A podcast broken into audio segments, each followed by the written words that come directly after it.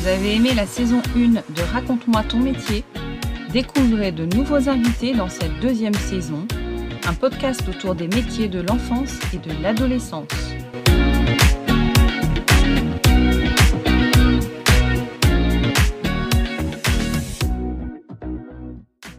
Bonjour à tous, bienvenue dans mon podcast Raconte-moi ton métier, donc pour une deuxième saison. Aujourd'hui, euh, j'ai l'honneur d'accueillir euh, Alice, qui est orthoptiste. Bonjour Alice. Bonjour. Bienvenue et ravie de t'accueillir.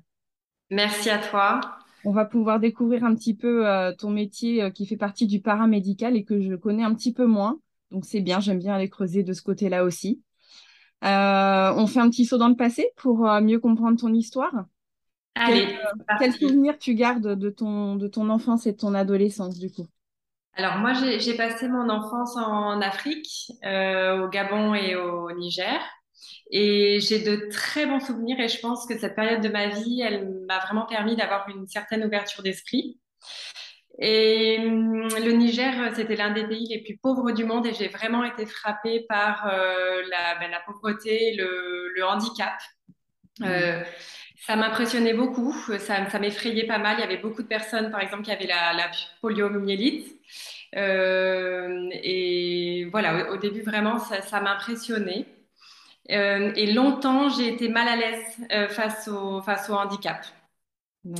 Euh, après, je suis rentrée en France et l'arrivée, bah, ça a été un petit peu plus complexe parce que la, la vie quotidienne euh, d'expatriés est quand même très, très douce. Et en France, c'était, c'était différent. Voilà. C'était par rapport au métier de tes parents Oui, mon père travaillait euh, dans le nucléaire. D'accord. Voilà, donc là-bas, il y a des mines d'uranium et c'est grâce à lui qu'on a pu vivre euh, cette expérience là-bas. Et tu as vécu combien de temps sur place? Huit ans. Ah oui. Huit ans, deux ans au Gabon euh, et six ans au Niger. Oui, en effet, donc tu connaissais bien euh, le pays. Oui, oui, oui. Je, connaissais bien le pays. Je connaissais que ça, hein, parce que quand je suis arrivée euh, au Gabon, j'avais quatre ans. Euh, donc, je connaissais que la vie d'expatrié. Après, on rentrait quand même deux, deux fois par an en France. donc, on rentrait pour les vacances de ski et après, tout l'été, on rentrait les deux mois d'été. Mais forcément, pour le ski au Gabon, c'était un peu plus compliqué. Oui, c'est sûr. Ok, donc du coup, euh, tu penses que ces, ces moments-là ont forcément eu une influence dans, dans tes choix après? Alors, bah, pas forcément. En fait, je, je, déjà, je me suis pas dirigée tout de suite vers ça. Et en plus, je je saurais pas dire euh, si vraiment mon enfance euh, a influencé euh, mon choix vers le paramédical. Ce que, ce que j'imagine quand même, c'est que euh, ma mère est très très bienveillante. Elle a, elle a suivi mon père. Euh, on est quatre enfants. Moi, j'ai un grand frère, une grande sœur et une sœur jumelle. Et moi, hum, ma mère, elle était déjà très dans la parentalité positive, dans la bienveillance, dans, dans le soin. Euh, elle s'est toujours adaptée. Je pense que je tiens un petit peu d'elle. Je me rends compte maintenant, il y a des choses comme ça, on s'en rend compte un peu plus tard, mais voilà, c'est cette, euh, ce, soin, pourtant, elle a, elle a jamais été dans le paramédical, ma mère, mais je l'aurais bien vue. Voilà, elle est vraiment euh, très portée vers les autres. Ok, donc une fibre quand même, euh, oui, ouverte euh, à l'humain, quoi, finalement. Oui, oui, oui, complètement. Et Tu, as, tu as exercé d'autres métiers avant euh, d'être orthoptiste? Alors, avant d'être orthoptiste, j'ai hum, fait des jobs d'été. J'ai été en fait, j'avais une amie euh, de Bretagne dont le père était négociant en vin euh, chez Louis Jadot et donc en Bourgogne, euh, à, Beaune, j'ai été travailler comme ça, j'ai fait de la manufacture. Voilà, rien à voir. rien à voir, rien à voir. C'était top. Euh, on y allait en vélo, c'était l'été. Enfin, j'ai fait ça deux années de suite. Euh, voilà. Et mon cousin, lui, travaillait dans les vignes. Voilà, on se retrouvait. Euh, c'était génial. Et j'ai aussi travaillé comme femme de ménage dans des hôtels, mais de, de beaux hôtels, type relais château. Et ça, j'ai adoré. j'ai adoré ce, ce vraiment, à nouveau, ben, un peu le, le fait de, de, préparer une chambre pour accueillir les gens, de, de, tout préparer, bien positionner les savons j'ai voilà, ce côté-là, je l'ai aimé. Euh, je pense qu'il y a peu de gens qui doivent euh, penser au métier de femme de ménage comme ça, mais moi, je le vois vraiment comme ça. Voilà, vraiment la préparation d'une chambre. j'ai adoré faire ça. Après, c'est vrai que c'était luxueux, donc ça ajoute peut-être un petit peu plus de, de, de, le côté sympa. Voilà. Ouais, mais il y a une forme de bienveillance, en effet, et d'attention à l'autre, quoi. Ah oui, oui, complètement.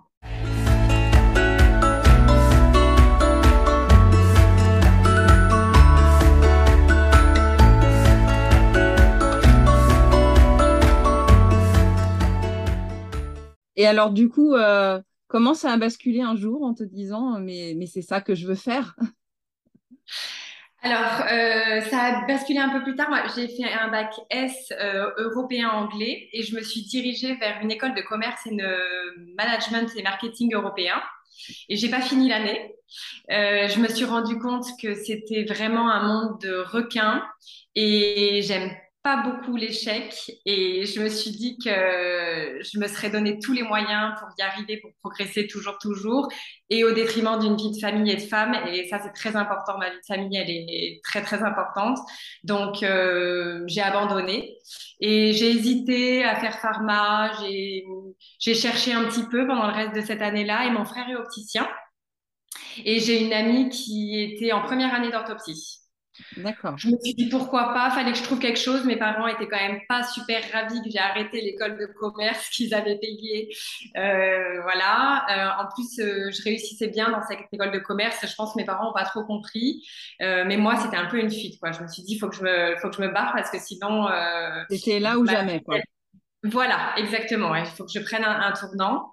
Donc, j'ai passé. Pas, tu n'étais pas maman à l'époque? Quand non, tu as changé de voix. Donc, tu avais quand même euh, cette projection de vie de famille euh, en toi, quoi. Oui, oui. En fait, je pense que je voyais mon père euh, qui a un peu ce tempérament-là ambitieux, qui a gravi les échelons, qui était à la base géologue et qui est devenu un grand directeur, euh, voilà, chez Areva. Et je, je, pense que je suis un petit peu comme lui. Et bah, finalement, il nous voyait peu et j'avais pas du tout envie de ça. Voilà, je me suis dit, à un moment, il faut faire un choix. Et, et le choix que j'ai fait, je pense que c'est le meilleur parce que je je, peux progresser euh, et, enfin voilà, avoir de l'ambition et en même temps euh, privilégier aussi une vie de, famille. Euh, je, fais mon emploi du temps comme je veux, voilà. Et c'est vrai que j'ai déjà probablement pensé à ça. D'accord. Et pourquoi plus en lien avec les enfants du coup? À la base, c'était pas forcément avec les enfants, c'était plutôt lié avec les, les yeux. Euh, et, et, je me suis rendu compte au fur et à mesure de mes études, de mes stages, etc., que euh, j'aimais plus travailler avec les enfants. Mais dans notre profession, on travaille aussi avec euh, des patients malvoyants et donc des, plutôt des personnes âgées. Vraiment, il y, a, il y, a, un panel au niveau de la patientèle qui est très très large. On voit le nourrisson et on voit la personne très très âgée. Oui. après les enfants, j'adore ça. Je, en fait, je me dis que je pourrais toujours leur apporter quelque chose. Mm. Et j'ai un peu plus de difficultés avec la personne âgée euh, parce que ben, forcément la personne âgée est en fin de vie euh, et voilà, je me sens un petit peu moins utile. Oui. Vraiment très très personnel ça, hein, parce que j'ai des amis c'était complètement l'inverse et qui avaient beaucoup de difficultés à aller en néonatologie à avoir des pathologies chez des nouveau-nés, des annonces euh, de, maladies rares. Mm-hmm. Euh, moi, au contraire, ça fait toujours le positif en me disant il a la vie devant lui, je vais pouvoir euh, lui, apporter plein de choses. Oui, bien sûr. Ok. Est-ce que tu peux nous définir un petit peu les rôles du coup d'un orthoptiste? Pour qu'on y voit plus clair, c'est le dire. oui. Les rôles de l'orthoptiste, c'est le dépistage, la rééducation, la réadaptation et l'exploration de la fonction visuelle. en gros, l'orthoptiste, il est soit salarié, enfin généralement, soit salarié d'un ophtalmo, et il mhm. fait la consultation, il fait les examens complémentaires. En fait, de plus en plus maintenant dans les cabinets ophtalmologie, c'est l'orthoptiste que vous voyez en premier qui fait euh, voilà, les examens préliminaires. Et euh, l'orthoptiste peut être aussi en libéral. Et donc là, il est dans son propre cabinet et il reçoit euh, des patients envoyés par des médecins. D'accord. Les principaux les principaux motifs de consultation, ils sont, enfin, ils sont quand même variés. Euh, c'est les maux de tête, douleurs aux yeux, fatigue visuelle après effort visuel. Euh, ça, on en voit beaucoup et il y a eu un gros boom après le Covid parce que les gens ont été quand même beaucoup en télétravail, sur écran, etc. Sûrement, oui. Euh, après, on voit aussi des, des, patients qui ont des strabismes, des paralysies, des amblyopies. Tu sais, c'est les enfants à qui, on, qui portent un cache. Oui. Les orthoptistes qui, qui le mettent, voilà, ce, ce petit cache. Euh, et puis, on voit euh, tous les enfants qui ont des troubles d'apprentissage. D'accord. Associés ou non à certaines pathologies, type dyslexie, dysorthographie, dyscalculie, troubles du spectre autistique, euh, euh troubles de l'attention avec ou sans hyperactivité, etc. Voilà. Le but dans toute prise en charge, c'est vraiment d'améliorer les capacités visuelles du patient. Voilà, lui apprendre à, placer ses yeux euh, pour pouvoir, euh, par exemple, lire correctement un mot, avoir une lecture plus fluide, etc.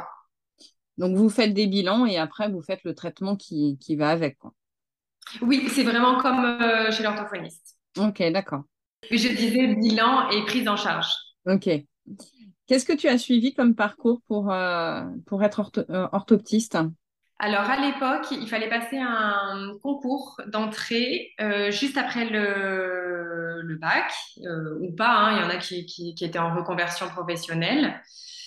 Euh, et maintenant, il faut passer par Parcoursup. Et euh, la formation se déroule toujours, et c'est toujours le cas, sur trois années. Et tout se fait à l'hôpital. Il y a énormément de pratiques. Quand on arrive en première année, euh, on, on, suit beaucoup et on observe beaucoup les deuxième et troisième années qui, qui reçoivent les patients. Et petit à petit, on fait de plus en plus de choses. On est toujours quand même supervisé par des cadres.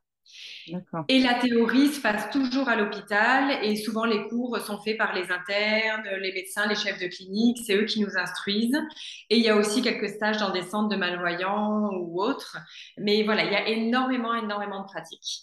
Ça, c'est bien. C'est important parce que du coup, euh, je pense que quand tu démarres euh, de ton côté, tu voilà, es un peu plus vaillant. quoi.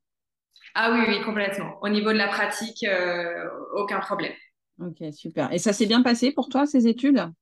Oui, ça s'est bien passé au départ. Donc, euh, ben, par rapport à mes difficultés face au handicap que j'avais petite, j'avais un peu d'appréhension euh, par rapport à l'hôpital, etc.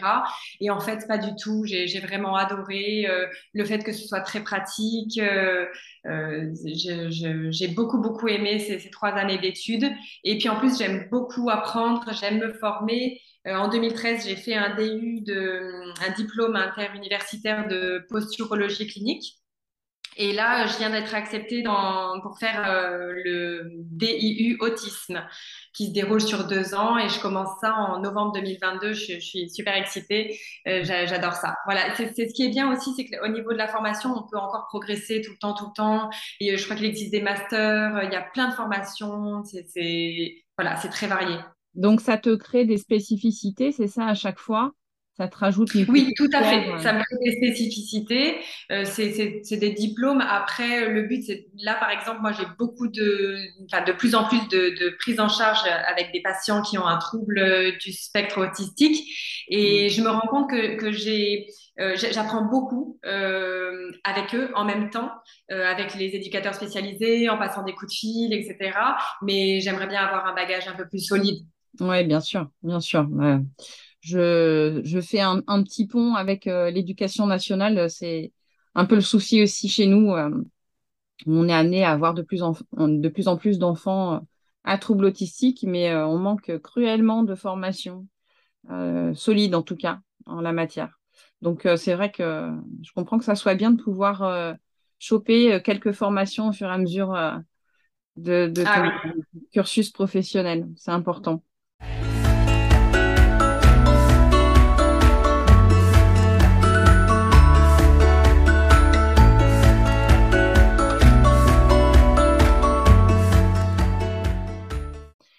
Est-ce que tu as, tu as rapidement rencontré des, difficultés ou au contraire des grandes réussites euh, en, pratiquant?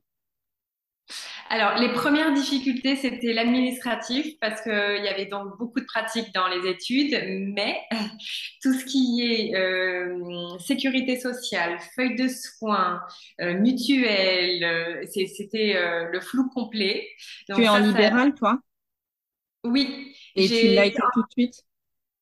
Oui, en fait, j'ai fait un peu de tout, mais les premiers postes que j'ai eus, c'était des remplacements libéraux euh, pendant l'été. Et mhm. donc là, euh, ça, ça, a été chaud. Euh, tout ce qui était administratif, c'était pas simple parce qu'en plus, je me retrouvais seule dans un cabinet. Après, j'ai été aussi, j'ai fait des remplacements à l'hôpital, j'ai été salariée d'ophtalmo dans plusieurs cabinets d'ophtalmologie, j'ai fait pas mal de choses. Maintenant, je suis en libéral. Complètement. Simple, voilà, tout le temps, à 100%. mais j'ai longtemps eu une activité mixte. D'accord. Oui, donc ça, forcément, euh, c'est pas la première fois que j'en entends parler. Je crois que ce côté administratif euh, euh, représente un temps assez conséquent et il faut pas se tromper en plus. Et oui, et oui, il faut tout vérifier tout le temps. ça demande beaucoup, beaucoup de boulot. Ouais. Et alors, du coup, du côté des, réussites, tu en as eu rapidement, ça doit être plaisant de voir quand même ce qu'on met en place et qui progresse. Ah oui, oui, ça, ça c'est vraiment euh, le, la, réussite de, de voir euh, la progression euh, des enfants, de voir qu'ils sont plus confortables, moins en marge, ou le patient qui, qui, qui voit plus double, qui, tout ça, c'est, c'est vraiment se sentir utile. Moi, c'est vraiment ça hein, qui me plaît. Je pense que c'est, c'est ça c'est dans mon caractère aussi, hein, mais de, savoir euh, euh, qu'on a permis à un patient d'être plus à l'aise dans sa vie, euh, c'est top. Voilà, ça donne le sourire. Je comprends bien. Bah, c'est ça, les métiers de l'humain. Quelles sont les qualités qui sont utiles pour l'exercer au mieux? Alors, selon moi, il faut être patient, bienveillant, rigoureux et avoir de l'organisation. À nouveau, c'est ma façon de, de, de travailler, mais c'est vrai que je, je, déteste procrastiner. Je fais les choses tout de suite. Euh, les patients apprécient, ils sortent, ils ont pratiquement leur compte rendu. Euh, les coups de fil au médecin, tout ça, je le fais assez rapidement. Euh, je trouve que c'est important aussi, que c'est un devoir pour nous, euh, que le patient c'est pas un numéro, il a besoin de savoir euh, quand il sort de, de, de chez nous ce qu'il attend, s'il a besoin de séance, s'il n'a pas besoin séance, comment ça va se passer, etc. Et moi, je, voilà, je, tiens au courant aussi les prescripteurs. Ça, me semble super important qu'on puisse travailler tous ensemble. Oui. Même les orthophonistes ou les autres professionnels de santé qui, suivent euh, euh, l'enfant ou le patient. Euh, moi, j'ai toujours du mal quand je reçois un patient et que j'ai aucun compte rendu. Le patient sait pas trop, il est perdu, on a des termes un petit peu spécifiques. Donc, je communique vraiment beaucoup avec avec l'entourage et, ça, ça demande quand même beaucoup beaucoup d'organisation. Et en plus, si, on veut, enfin moi, je, déteste être en retard. Si je veux terminer à l'heure, pouvoir fermer le cabinet, retrouver euh, ma famille que j'adore à l'heure et pouvoir les récupérer, etc. Euh, et être sereine aussi. Euh, j'ai besoin d'avoir tout fait en, ordre, voilà. Ouais. Donc toutes ces qualités-là, je, pense que c'est important. Et alors, comment tu fonctionnes du coup avec les enfants? Parce que bah, forcément, ils viennent jamais seuls. Euh, comment tu comment tu communiques euh, Est-ce que tu est-ce que tu communiques avec eux de prime abord? Est-ce que tu communiques avec la famille? Comment ça se passe en fait? Alors le bilan, je reçois toujours euh, l'enfant avec l'accompagnant. donc souvent c'est les parents ou une grand-mère, enfin voilà. Et après pendant les séances, je les reçois seuls. Ils sont plus concentrés. Euh, au pire, je laisse la porte ouverte s'ils ont besoin de, de savoir que le, leur parent est, est, est, pas, est, pas, très loin. Mais euh, voilà, après, je, je, communique avec euh, l'enfant et, et, ça se passe plutôt bien. Ok, donc en fait, c'est à lui que tu expliques euh, en premier lieu, finalement, euh, comment tu t'organises, ce que tu vas lui, faire faire, etc. Le bilan, tu le fais plus avec les parents, c'est ça? Euh, En fait, le bilan, je le fais passer à l'enfant et après, j'explique à toute la famille comment ça va mmh. se passer. Mais c'est vrai que je prends toujours un temps pour expliquer à l'enfant euh, avec des mots peut-être plus simples que ceux que j'ai utilisés pour expliquer aux parents, mais ce qu'on va faire, etc. Par exemple, quand on apprend euh, aux parents que l'enfant va devoir porter un cache, euh, c'est pas facile pour les parents, mais pour l'enfant non plus. Bien Donc, sûr. je prends un temps de, de montrer, de, de, de, lui faire choisir le cache, etc., pour que tout se passe le mieux possible, que l'enfant comprenne bien euh, ce qui va se passer. Voilà. Ouais, mais c'est vrai que ça a quand même bien évolué là-dessus. Euh, Il y a plein de petites choses un peu plus fun, on va dire, euh, qu'autrefois. Et Ah oui. ils arrivent avec fierté, avec leur cache sur l'œil. Et il y en a qui gèrent ça euh, de main de maître. Moi, j'en ai eu euh, deux ou trois dans ma carrière et vraiment, euh, ils ont fait ça avec beaucoup de facilité. Alors après, peut-être que finalement, au fond d'eux, c'était pas si simple que ça, mais ils ont montré qu'ils géraient ça super bien, quoi.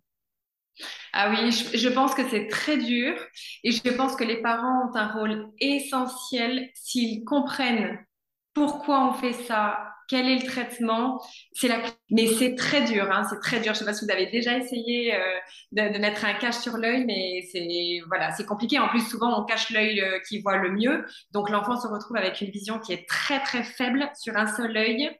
Euh, au niveau de l'appréciation des distances, etc., c'est dur. Chapeau à tous les enfants qui, qui le font. Et c'est vrai que maintenant, il y a, y a, beaucoup de choses qui, qui, attirent. Il y a des posters de motivation, etc. Donc, ah oui. ça aide. Ouais, c'est bien fait, oui. Est-ce que tu as des journées types un petit peu ou est-ce que euh, ça varie vraiment d'une journée à l'autre? Non, mais comme euh, tu as compris que j'étais quand même très organisée, euh, c'est assez timé. Euh, généralement, je commence à 8h30 après avoir déposé mes enfants. Ensuite, je reçois les patients toutes les 30 ou 45 minutes. Ça dépend des types de rendez-vous. Et moi, j'ai fait le choix de prendre une pause déjeuner qui est très, très courte, euh, voire parfois pas du tout. Euh, comme ça, je peux terminer un petit peu plus tôt. Voilà, il y a, il y a un jour, par exemple, le jeudi, où je récupère mes enfants, donc je, je dois terminer vers 4h, 4h15. Donc ce jour-là, c'est vrai que je prends pas de pause. Je croise les doigts pour qu'il y ait un patient qui vienne pas, j'avoue. comme ça, clignoter un petit peu. Euh, mais voilà, après, sinon, je termine globalement à, à 18h, aux alentours de 18h. D'accord, tu ne vas pas chercher tes enfants tous les jours, il t'arrive du coup de les laisser à l'école ou que quelqu'un d'autre s'en occupe et toi tu finis à 18h dans ce cas-là, c'est ça? Voilà, c'est ça, c'est mon mari qui les récupère. Euh, mais par contre, je travaille plus le mercredi. Voilà, depuis que j'ai mes enfants, je travaille plus le mercredi, donc ça c'est top. Et après, bah, dans la journée, euh, dès qu'il y a un patient qui vient pas, j'en profite pour passer mes coups de fil, faire mes comptes rendus, faire un brin de ménage, euh, voilà. Et j'aime beaucoup assister aussi euh, aux équipes éducatives euh, à l'école. Euh, dès que je suis invitée, dès que, dès que je peux, je, je, le fais parce que je trouve ça hyper intéressant euh, de connaître le point de vue de, des, des enseignants. Qui sont autour, ouais, bien sûr. Ouais. Exactement. Parce que nous, le, le, la seule, le seul problème, inconvénient et que, que je rencontre, c'est que on est vraiment en dualité euh, dans une pièce où il n'y a pas de bruit. Euh, voilà, c'est calme et donc souvent on se rend compte que bah, en classe, évidemment, c'est complètement différent et on a d'autres euh, sons de cloche. Voilà, ça, nous permet aussi d'accéder un peu la rééducation différemment. Enfin, j'adore, j'adore vraiment échanger. Ces équipes, elles sont, elles sont super. Oui, c'est riche en effet d'avoir un regard de tout le monde, quoi. Bah, D'où l'intérêt de faire une équipe éducative, en fait. Parce que même oui. en tant qu'enseignants, c'est pareil, c'est bien d'avoir aussi euh, ce regard sur ce qui se passe euh, avec les professionnels de santé. Hein. Mm -mm. Alors, est-ce que ce métier t'a amené à faire des choses auxquelles tu ne t'attendais pas? Oui, il y a deux choses. Euh, J'ai formé des pédiatres. Euh, au dépistage de troubles visuels et c'était super intéressant de, partager avec eux et de leur transmettre euh, bah, mes, compétences en orthopsie. Et j'avais travaillé donc pour euh, cette formation avec une ophtalmopédiatre. Donc ça, c'était très riche aussi de pouvoir former tout, un groupe de, pédiatres et d'échanger avec eux, de savoir aussi comment ce qu'ils faisaient, comment ils faisaient. À l'époque, en plus, j'avais pas d'enfants, donc je connaissais pas ces bilans annuels. Mmh. Donc ça, c'était génial. Et la deuxième chose, euh, c'est que j'ai écrit un livre euh, qui vient d'être publié. C'est un manuel d'exercice euh, qui a été publié par Site Inspire. Alors ça n'a pas été facile parce que, et d'ailleurs j'en profite pour te remercier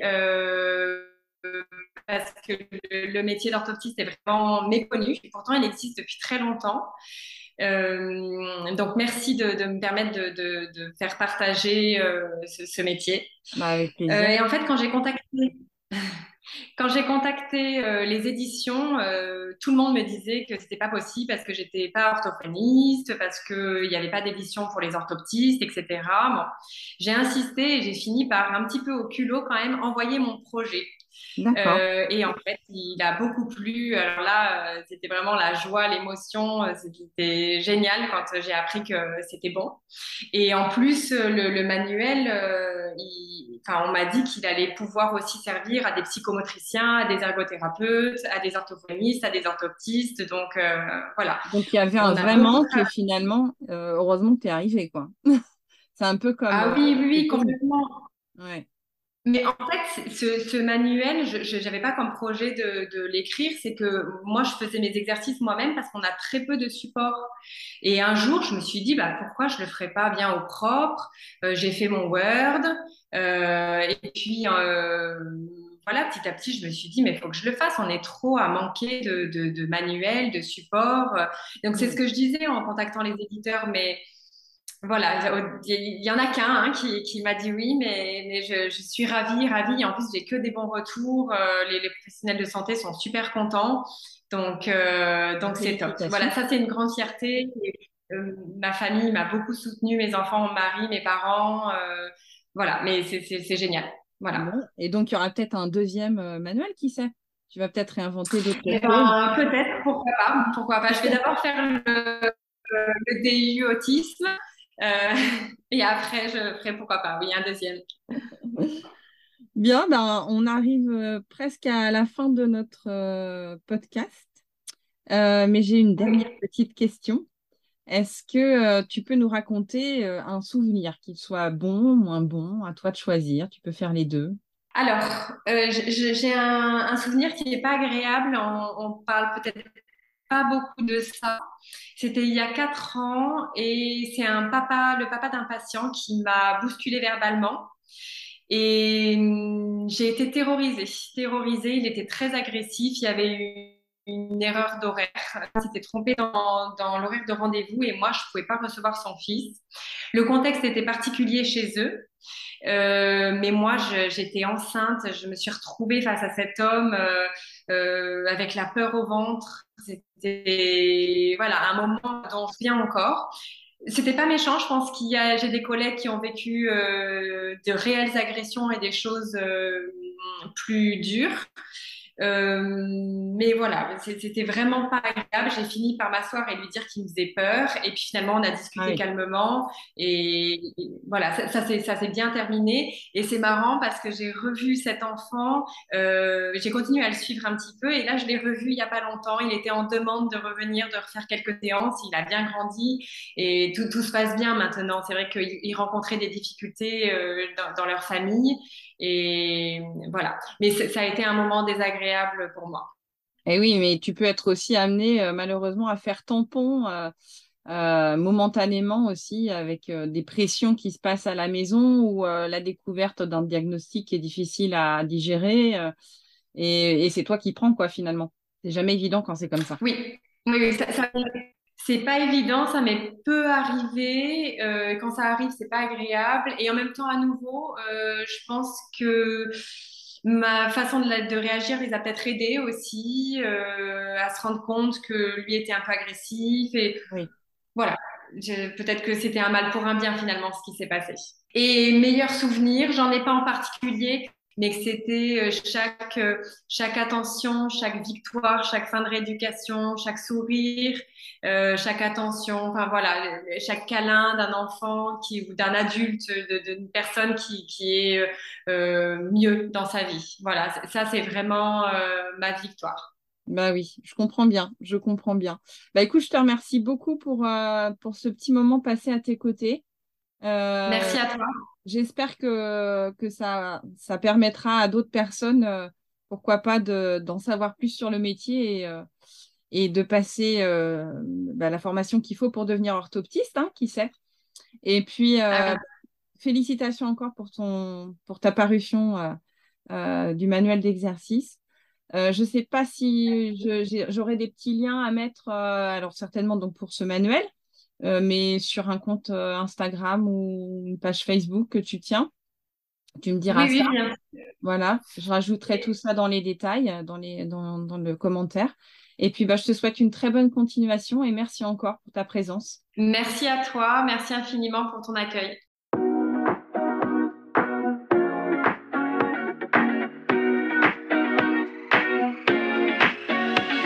Cet épisode est à présent fini. A plu, n'hésitez pas à liker, commenter et à en parler autour de vous ou partagez-le sur les réseaux sociaux. À très bientôt pour un nouvel invité.